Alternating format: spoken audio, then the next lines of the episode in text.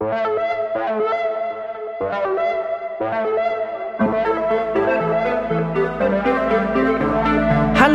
und herzlich willkommen zu Female Tech Talk. Ich bin Eli und ich bin Sarah und zusammen studieren wir Informatik. Gemeinsam werden wir in diesem Podcast mit Klischees aufräumen, davon erzählen, wie es ist, als Frau in der Informatik unterwegs zu sein und viele Fragezeichen in euren Köpfen lösen. Wir nehmen euch mit auf eine authentische, unterhaltsame und informative Reise durch unseren Studiengang. Damit ihr alle checkt, wie geil Informatik ist. Und los geht's mit Female Tech Talk. Hallo und herzlich willkommen zurück bei Female Tech Talk. Wir freuen uns sehr, dass ihr wieder zuhört. Und ich sage jetzt auch Female Tech Talk, weil uns wurde das Feedback gegeben, dass alles andere falsch wäre. Naja, wobei äh, ich komme ja aus dem Norden und ich würde sagen, dass man da schon durchaus auch Female Tech Talk sagen könnte. Aber gut, haben wir uns, äh, haben uns erklären lassen, dass wir das Female Tech Talk die richtige Version ist. Es klingt Whatever. auch cooler. Es klingt cooler. Ja, genau. Zum Genau. es tut uns sehr leid, dass wir so oft genau gesagt haben in der Programmierfolge. Ähm, ich habe irgendwann mal angefangen zu zählen und dann aufgehört, kopfschüttelnd. Wir versuchen das heute äh, etwas ja, zu minimieren. Ja, und äh, Sarah, du musst, glaube ich, auch noch was richtig stellen. Ne? Eine Behauptung ja. aus der letzten Folge, die nicht ganz äh, der Wahrheit entspricht. Absolut nicht. Ich habe irgendwie erzählt, dass ich bei Webtechnologien, dass es steil bergauf ging und alles total einfach war. Und äh, Eli hat mich dann daran erinnert, dass ich sehr verzweifelt aus der Klausur gelaufen bin. Und ich habe mich dann auch wieder daran erinnert, dass ich es teilweise sehr, sehr schwer fand. Nur, dass ihr alle beruhigt seid. Ja, es ging mir übrigens ganz genauso. Ähm, also an alle da draußen, nach den ersten zwei Semestern ist das Schlimmste noch nicht vorbei, aber nach dem dritten dann vielleicht. Nein, Spaß. es geht dann wirklich sehr schnell, sehr steil bergauf. Ja, aber auch immer wieder mit kleinen Abstürzen. Ja. Was wir noch sagen wollten, ist, dass es unseren Podcast jetzt nicht nur bei Spotify gibt, sondern auch bei Apple Podcasts und Google Podcasts und natürlich auf unserer Webseite female-techtalk.com. Ja, wir haben heute eine Episode mit Hindernissen. Ich habe heute, glaube ich, äh, ungefähr zwei Stunden damit verbracht, die auf unterschiedlichsten Wege immer wieder durch die, über den kompletten HTW-Campus zu laufen, auf der Jagd nach dem Schlüssel für dieses schöne kleine Studio, in dem wir heute sitzen. Ähm, ich hätte dafür sehr gut den Dijkstra-Algorithmus gebrauchen können. Ähm, was das genau ist, wenn ihr das wissen wollt und wofür man den gebrauchen kann, dann Hört gerne weiter zu. Das werden wir im Verlauf der Folge nochmal genauer erklären. Aber erstmal, Sarah, hast du uns was Schönes mitgebracht, oder? Genau, es geht ja heute um die Konzepte der Informatik. Und da dachten wir, wir fangen mit einem kleinen Rätsel an. Also schaltet die Ohren an und hört zu. Homer Simpson möchte zusammen mit Maggie, Knecht Ruprecht und einem Behälter mit Gift einen Fluss überqueren. Aber es gibt ein Problem. Homer kann jeweils maximal einen Gegenstand mit dem Boot transportieren. Außerdem weiß Homer, Maggie darf nicht allein mit dem Gift auf einer Seite sein und Knecht Ruprecht darf nicht mit Maggie allein auf einer Seite sein. Ist es möglich, dass Homer Maggie, Knecht Ruprecht und das Gift über den Fluss bringt? Wenn ja, was sind die Schritte? Das klingt jetzt wahrscheinlich erstmal unlösbar und wahnsinnig kompliziert, und ich dachte, okay, das können nur Übermenschen lösen, die richtig, richtig schlau sind. Und ähm, in den Konzepten der Informatik war die analytische Lösung dann total beeindruckend für mich. Und es geht eben bei den Konzepten darum, dass man systematische Herangehensweisen erlernt, um eben solche Rätsel im Endeffekt zu lösen. Ja, ich habe auch am Anfang gedacht, okay, ähm, wollen die mich jetzt hier irgendwie verarschen? Was, äh, soll, was soll ich jetzt hier irgendwelche Rätsel lösen? Ich will Informatik studieren. Ähm, aber tatsächlich, ja, es macht äh, sehr viel Spaß. Es ist, glaube ich, wirklich war eines meiner absoluten Lieblingsfächer. Ja, bei mir auch. Und mhm. ähm, genau dieses Rumknobeln, Nachdenken und dann eben so, ja, ganz elegante, einfache Lösungen für Probleme finden. Ähm, und ja, eben sozusagen von der Wirklichkeit zu abstrahieren und ähm, damit, genau, Lösungswege zu finden, ähm, das ist was, äh, was ganz Tolles und macht sehr, sehr viel Spaß. Ja, und so ein Rätsel ist auch einfach ein ähm, gutes Beispiel, dass man irgendwie wieder sieht, dass Informatik auch immer Abstraktion bedeutet mhm. und eben systematisches Herangehen und Denken und dass man ein Problem aus der Wirklichkeit in einen formalen Lösungsweg übersetzt. Und das versuchen wir jetzt mal mit diesem Beispiel. Also, in unserem Fall von dem Flussüberquerungsrätsel haben wir uns erstmal angeschaut, welche Objekte es gibt. Man geht also ganz kleinteilig Schritt für Schritt durch. Und zwar haben wir einmal Homer, Maggie, Knecht Ruprecht und das Gift. Das sind unsere Objekte. Dann schaut man sich an, welche Tätigkeiten gibt es. Es gibt das Überqueren des Flusses. Und was ist die Ausgangssituation? Es befinden sich alle auf der linken Seite des Flusses. Und das Ziel ist, alle befinden sich auf der rechten Seite des Flusses und niemand wurde aufgefressen oder vergiftet. Und daraus kann man sich eben jetzt ein Modell bauen, das man in der Sprache der Informatik ein Zustandsübergangsdiagramm nennt. Und dies beinhaltet eben diesen äh, Startzustand, den Zielzustand und die verschiedenen Zustandsübergänge. Und es gibt eben Zustandsübergänge, die erlaubt oder verboten sein können. Wie in unserem Beispiel, das ja auch so ist, dass ähm, das Gift zum Beispiel nicht mit Maggie alleine auf dem Boot sein kann. Das wäre ein Zustand, der verboten ist. Und was ist die Lösung? also, die Lösung ist, dass Homer zuerst Maggie mitnimmt, auf die andere Seite bringt, dann fährt er zurück, lädt Knecht Ruprecht ein, fährt ihn auch auf die andere Seite, da Knecht Ruprecht mit Maggie nicht alleine sein darf, nimmt er Maggie wieder mit zurück, setzt Maggie aus, nimmt das Gift mit aufs Boot, fährt das Gift auf die Seite und dann fährt er wieder zurück und holt Maggie und alle sind auf der anderen Seite des Flusses angekommen. Faszinierend. Also krasse Fahrerei. Es ist, wird Huma wahrscheinlich nicht gefallen, dass er so oft hin und her rudern muss, aber es gibt eine Lösung und alle sind happy am Ende. Genau. Und das ist äh, was, was wir ganz am Anfang von unserem, also von dem Modul Konzepte der Informatik gemacht haben. Eli, hast du dir sowas unter dem äh, Titel Konzepte der Informatik vorgestellt oder was war das? Ähm, ich habe mir, glaube ich, tatsächlich überhaupt nichts darunter vorgestellt. Ich weiß aber noch, oder es ist mir jetzt äh, Vorbereitung auf die Folge auch eingefallen, dass ich mir, bevor es richtig losging, habe ich mir so ein Buch gekauft Grundlagen der Informatik und da waren auch am Anfang immer so Rätsel drin. Da dachte ich auch schon so, was ist los mit diesen Leuten? Wie ich gerade vorhin schon meinte, was soll das? Aber ähm, ja, es ähm, hat sehr viel Spaß gemacht und ja. war aber wirklich ähm, nicht das, was ich so erwartet hätte, glaube ich, von einem Informatikstudium. Nee, aber sehr schön. Ich fand's einfach, ich finde es einfach super cool, dass man denkt, hä, wie soll man das lösen? Und es gibt so ganz eigentlich simple analytische Lösungswege für solche Probleme. Das fand ich schon toll. Ja, sehr.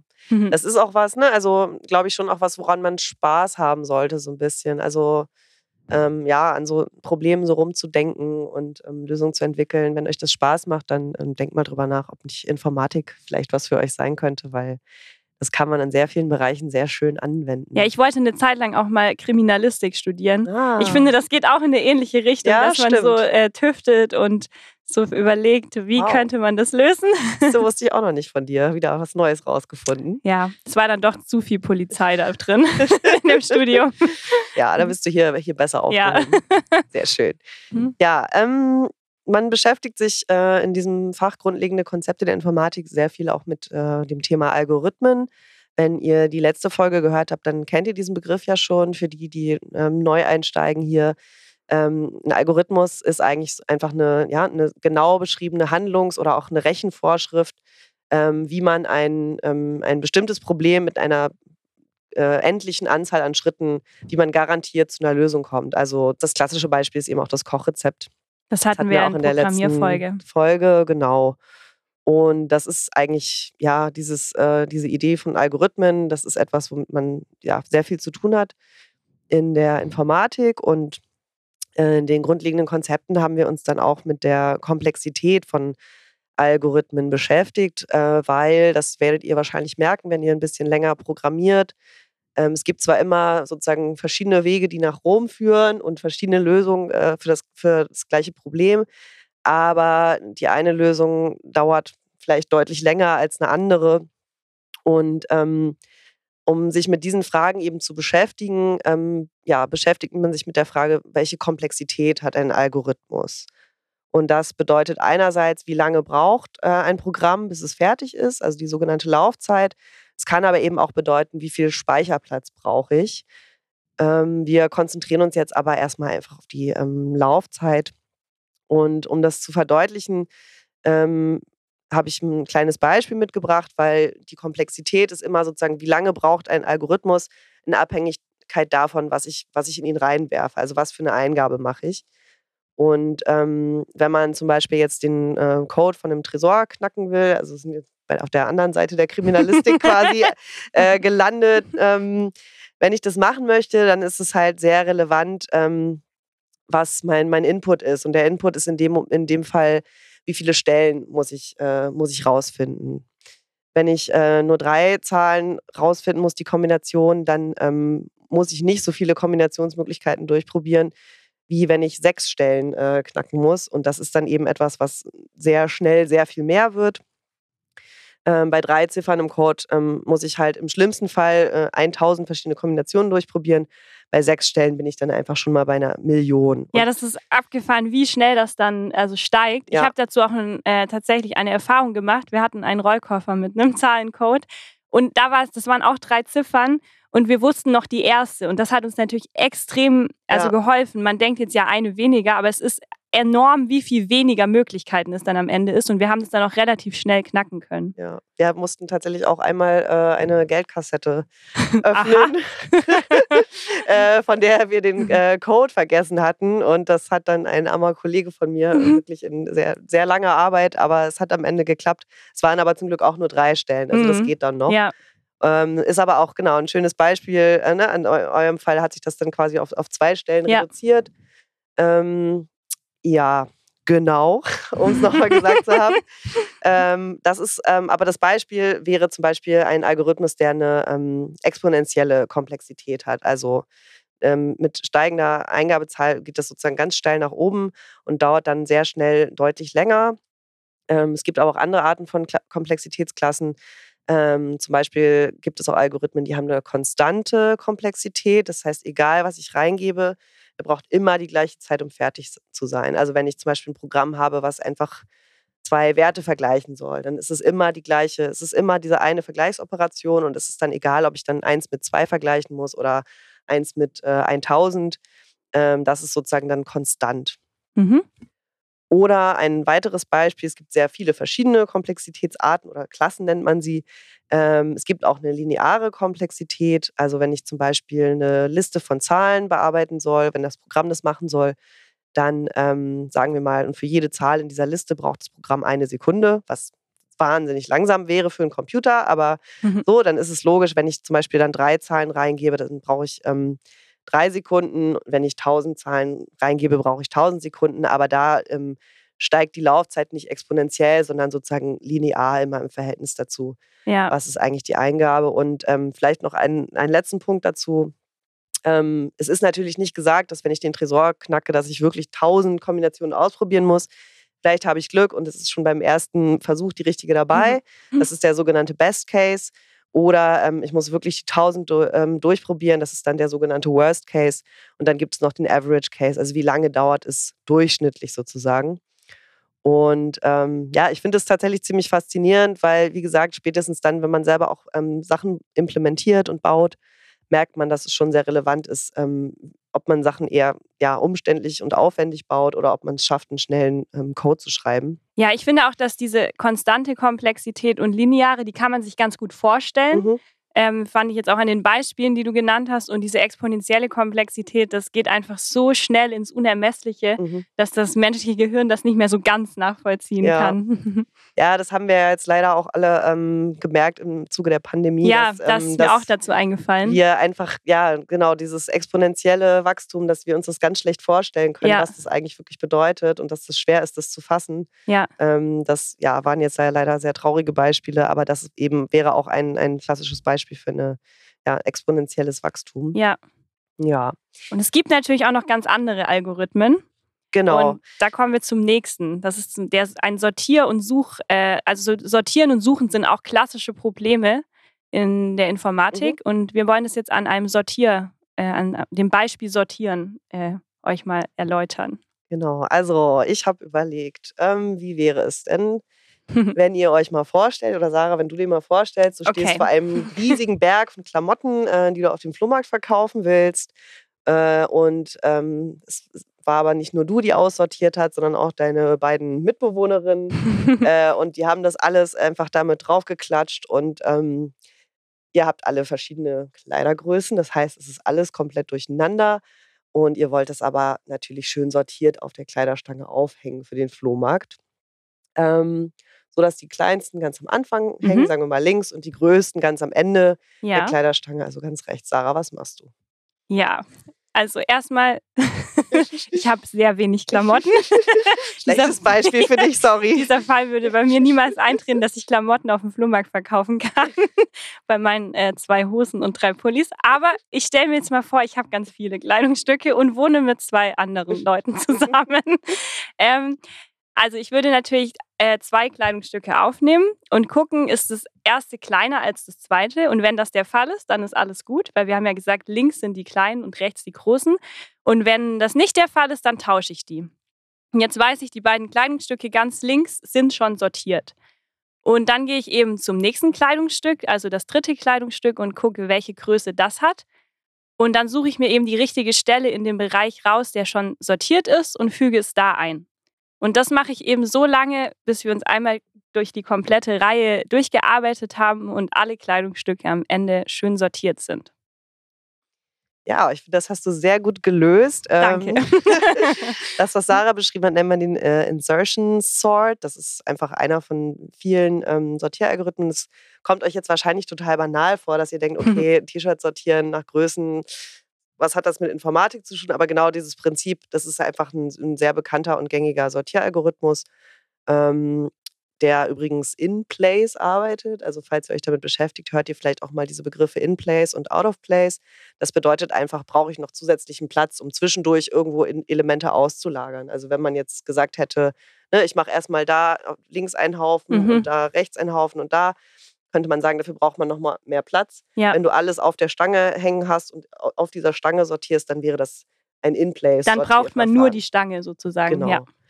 Und ja, es gibt noch viele andere, die heißen zum Beispiel Quicksort oder Merge Sort, die nach anderen Prinzipien arbeiten. Es ist wirklich eine faszinierende Welt für sich, ähm, Sortieralgorithmen. Und einer, der uns beiden noch in besonders lebendiger und äh, warmer Erinnerung ist, ist der sogenannte Gnome Sort. Genau, weil es gibt in, unser, in unserem Modul äh, von Konzepten gibt es einen Algorithm Slam. Und darum geht es, dass äh, dabei geht es darum, dass verschiedene Algorithmen kreativ vorgestellt werden sollen. Und wir haben uns äh, den Gnome-Sort rausgesucht, deswegen werden wir den auch niemals vergessen. Und äh, da durfte Milena äh, als Gartenzwerg verkleidet äh, vorne ähm, Blumentöpfe sortieren. Also liebe Grüße an Milena. Ja, es tut mir immer noch leid, dass du da diese ganzen Watteflosen äh, danach im Mund hattest von dem selbstgebastelten Gartenzwerg-Bart. Aber es hat sehr viel Spaß gemacht und Du warst ein wunderschöner ja, Gartenzwerg. es war sehr schön. Ja.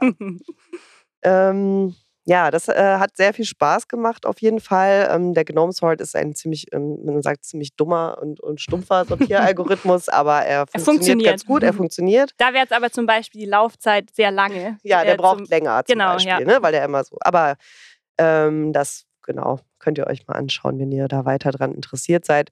Mir ist übrigens gerade nochmal eingefallen, es gibt auch diesen, ähm, diese Sounds of Algorithm, glaube ich. Da können wir mal Ja, gucken, ob wir da oh. noch was, was finden. Das war, was war Ja. auch irgendwie mal sehr witzig. Das ist total spannend. Ähm, Das äh, packen wir euch in die Show Notes, den Mhm. Link. Ja, das Ja. ist, könnte da sozusagen akustisch ähm, wiedergespiegelt, wie komplex oder wie diese Algorithmen arbeiten. Das ist cool. Das machen Ja. wir.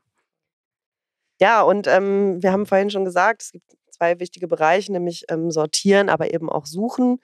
Und tatsächlich ist ähm, Sortieren oft auch eine wichtige Grundlage für diese andere Kategorie von, von Algorithmen, die nämlich nach Elementen suchen. Und das ist wahrscheinlich auch, ne, wenn man kurz drüber nachdenkt, auch total logisch, weil wenn ihr euch zum Beispiel vorstellt, ähm, dass die Kleider, Kleiderstücke nicht sortiert werden, sondern ihr einfach wild alles durcheinander auf die Stange hängt, dann wird es für die Leute auf dem Flohmarkt ziemlich mühselig sein, ähm, ne, eine, eine Größe zu finden von einem T-Shirt, das äh, für sie passt. Das heißt, sie müssen wirklich die komplette Kleiderstange, also ähm, wiederum Worst Case hatten wir vorhin Ja. schon, Mhm. die komplette Kleiderstange einmal durchfummeln, äh, um dann irgendwas in ihrer Größe zu finden. Ähm, wenn ihr es aber vorher sortiert, dann geht es deutlich schneller, weil dann greifen sie einmal rein und sehen, ah, okay, hier ist S Mhm. und äh, das nächste, was kommt, ist M. Dann wissen sie, okay, ganz am Ende muss ich gucken, wenn ich eine L habe. Und ähm, ja, um dann nochmal ganz kurz auf das Thema Komplexität zurückzukommen. Ähm, das, was ihr jetzt gerade gehört habt, bedeutet einfach nur, wenn ich auf einer unsortierten Liste eine Suche laufen lasse, dann ist die Komplexität in der Regel höher, die Laufzeit ist, äh, das dauert länger, als wenn ich auf einer sortierten Liste etwas suche. Deswegen gehen eigentlich Such- und Sortieralgorithmen auf. Also kann man die sehr gut zusammendenken. Mhm. Und am Ende kennt man es ja auch von zu Hause. Wenn man seinen Krams aufgeräumt hat, findet man die Sachen meistens schneller. Auf der anderen Seite muss man natürlich dann auch erstmal Zeit zum Aufräumen investieren. Das heißt, das muss man dann nochmal gut abwägen, welche Ressourcen man wo reinballern will. Ich räume ähm, auch oft Sachen auf, ähm, die ich an irgendeinen Ort packe. Da finde ich die auch nicht mehr. das ist auch ein Problem, genau. Wenn man, wenn man, vergessen hat, wo man Sachen hingelegt hat, dann, ja. äh, dann äh, hilft es einem auch nicht weiter. ähm, ja, jetzt, wo wir das mit dem Flohmarkt geklärt haben, Sarah, hast du uns noch ein anderes Problem ja. mitgebracht, weil du hast bald. Ich habe bald Geburtstag, Geburtstag tatsächlich. Ähm, bevor ich zu meinem Geburtstagsproblem komme, möchte ich noch was zur Aussagenlogik sagen, was äh, auch bei meinem Geburtstag relevant sein wird. Ähm, bei der Aussagenlogik ist es so, dass man davon ausgeht, dass eine Aussage entweder wahr oder falsch ist. Es gibt also nur zwei Zustände, die eine Aussage haben kann. Ich fände es richtig toll, wenn alles so wäre. Dann hätten wir weniger Probleme. Wäre aber auch manchmal ein bisschen schade. Wär aber ja, oft, oft, würde man sich das wünschen, ja. Ja. Und das kann man tatsächlich auch auf die Hardware übertragen. Ähm, kurzer Einwurf für alle, die es noch nicht wissen. Die Hardware sind die materiellen Komponenten in einem Computer, wie zum Beispiel ein Computerchip oder die Festplatte. Und die Software sind die digitalen Bestandteile wie das Betriebssystem oder eben irgendeine andere Anwendung. Und diese zwei Zustände, die ich am Anfang angesprochen habe, die kann man eben auch auf die Hardware übertragen. Und das bezieht sich auf die Schaltkreise auf einem Computerchip.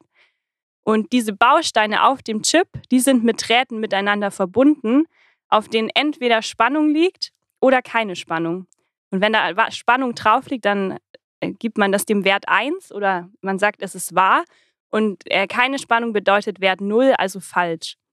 Das nennt man auch die Boolsche Schaltung, die von Charles Boole entwickelt wurde. Und hier sind wir wieder am Ende bei der 0 und 1, nämlich kein Strom oder Strom.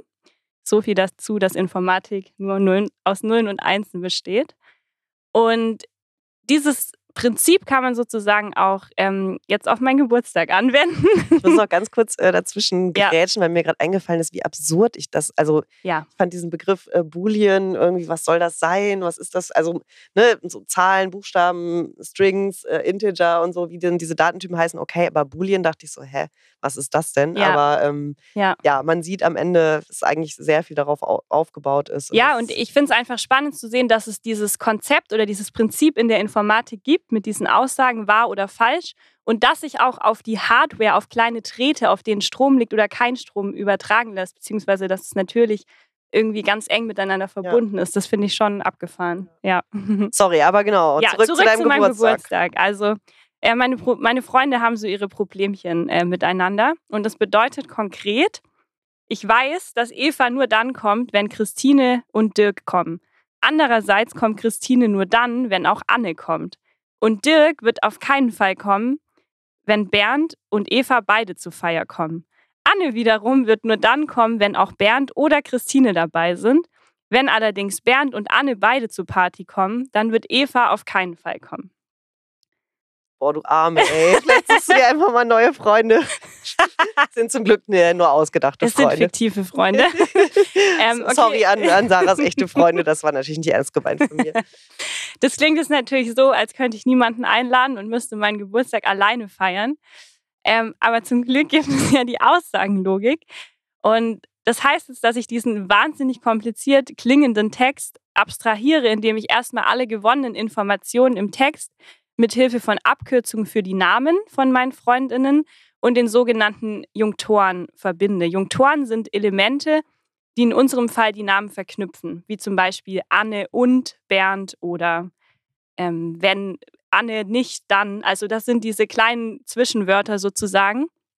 Die nennt man äh, Junktoren. Ja, am besten nimmt man sich jetzt äh, Stift und Zettel, wie so oft in der Informatik, ganz basic anfangen und versucht diese Aussagen eben in Tabellenform zu übertragen. Also wenn Bernd und Anne kommen, dann kommt Eva nicht. Es würde dann so aussehen, dass B und Anne mit einem Und-Junktor verknüpft sind und wenn dann ist eine Implikation, also einfach eine Art Pfeil. der dann zu Eva führt und Eva ist mit dem Nicht-Jungtor verknüpft, weil sie ja nicht kommen würde. Und ähm, dann durch diese Abstraktion kann man das dann in die Wahrheitstafeln übertragen. Die klingen jetzt so ein bisschen mystisch. Ich wollte gerade sagen, bitte was? Wahrheitstafeln? Ähm, diese Wahrheitstafeln sind im Endeffekt Spickzettel oder kleine Formelsammlungen, die wir uns einfach zur Hilfe nehmen können. Und da drin wird einfach ähm, aufgezeigt, dass wenn du zwei Werte hast, die wahr sind, also eins und eins miteinander verknüpft, zum Beispiel mit dem Jungtor und, dann, dass dann auch eins herauskommt. Also dass diese, diese, ähm, diese Aussage wahr bleibt. Das machen im Endeffekt diese Wahrheitstafeln. Und die gibt es eben für alle möglichen Kombinationen aus diesen Jungtoren mit, genau, wie ich vorher schon gesagt habe. Und mit diesen Tafeln können wir dann, wenn wir die dann alle noch miteinander verknüpfen, am Ende unseren meinen oder meinen Geburtstag äh, Trouble lösen. Und ich weiß jetzt gerade leider nicht, wer zu meinem Geburtstag kommen kann. Vielleicht schaffe ich das ja noch. Das dauert äh, wahrscheinlich noch ein bisschen. Sag Bescheid, wenn du dann irgendwann fertig bist, das alles aufzuschreiben. Genau, es ist tatsächlich jetzt schon so, dass es natürlich sehr komplex wird. Es sind schon super viele Aussagen, die miteinander verknüpft werden können.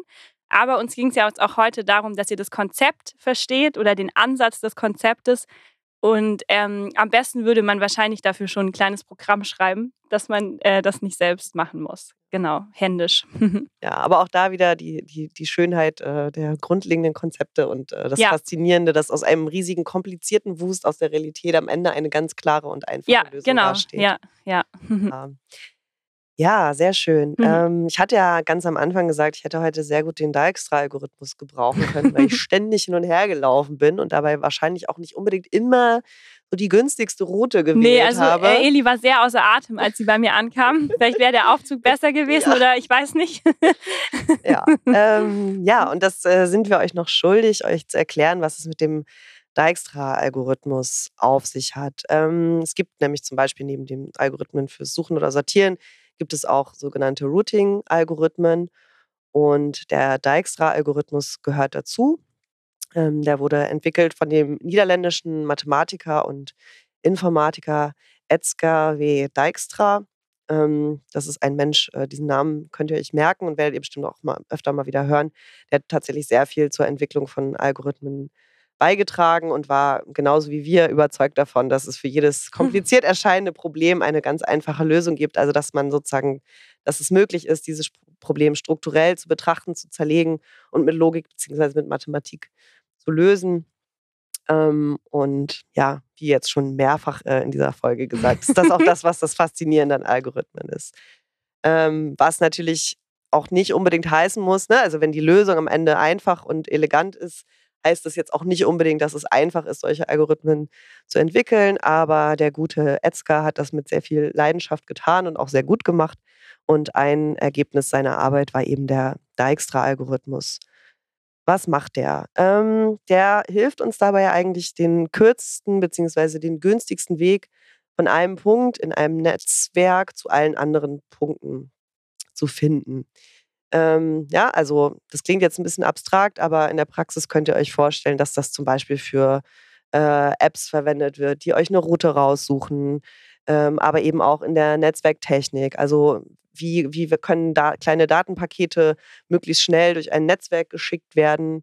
Und ähm, solche Netzwerke untersucht man in der Informatik oft ähm, mit Hilfe der sogenannten Graphentheorie.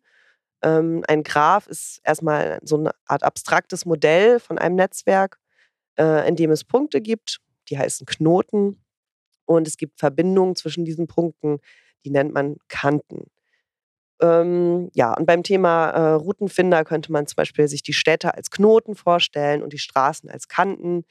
Und ähm, was wichtig ist, ist, dass die Kanten auch ein sogenanntes Gewicht haben. Das fand ich auch irgendwie mega weirden Begriff. Also Knoten und Kanten ist ja eh schon ja. verwirrend genug. Und dann kam noch dieses Gewicht, wo ich so dachte, so, wer hängt, hängt da irgendjemand irgendwas dran oder keine Ahnung.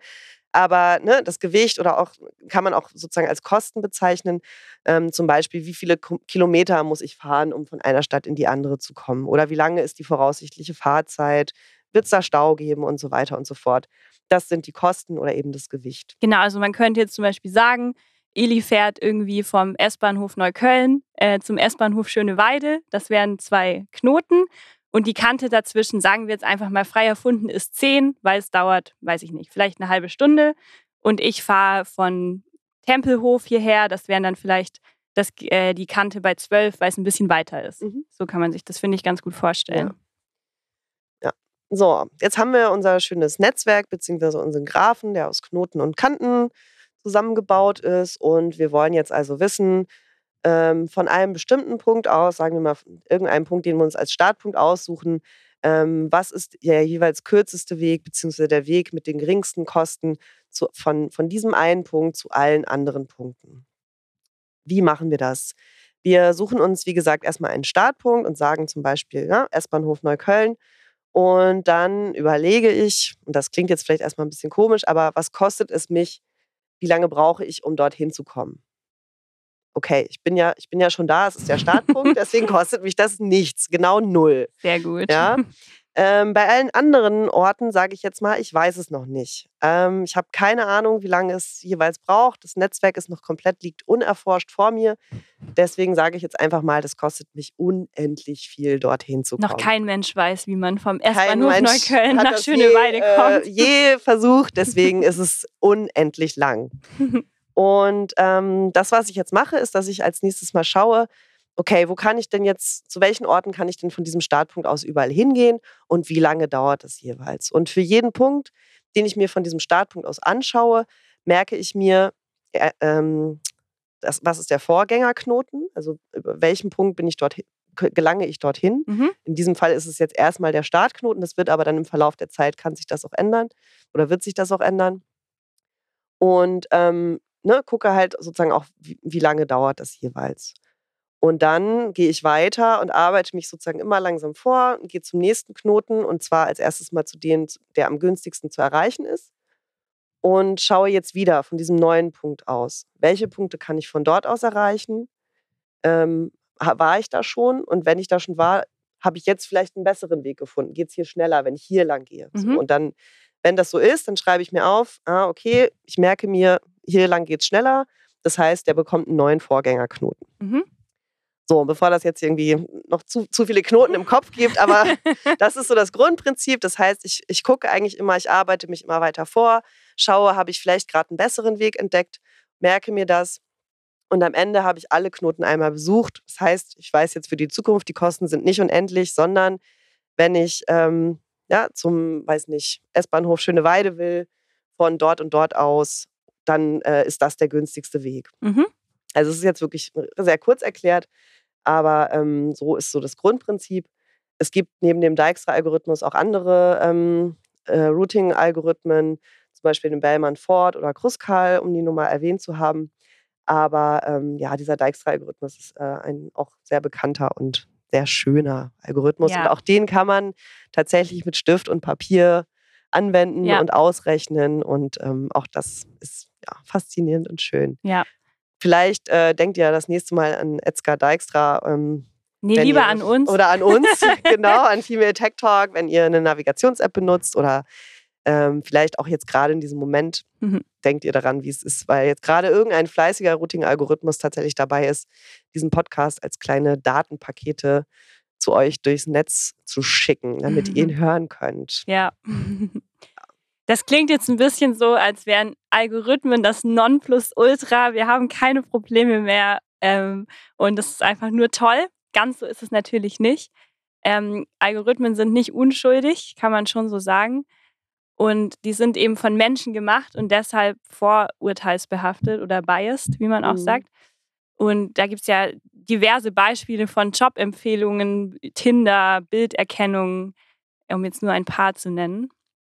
Und ja, Eli, weißt du, nein, aber es fragt sich ja, man fragt sich ja dann schon, wie könnte man denn äh, Algorithmen schreiben, die weniger oder keine Vorurteile ist wahrscheinlich sehr schwierig, mhm. aber weniger Vorurteile beinhalten. Mhm.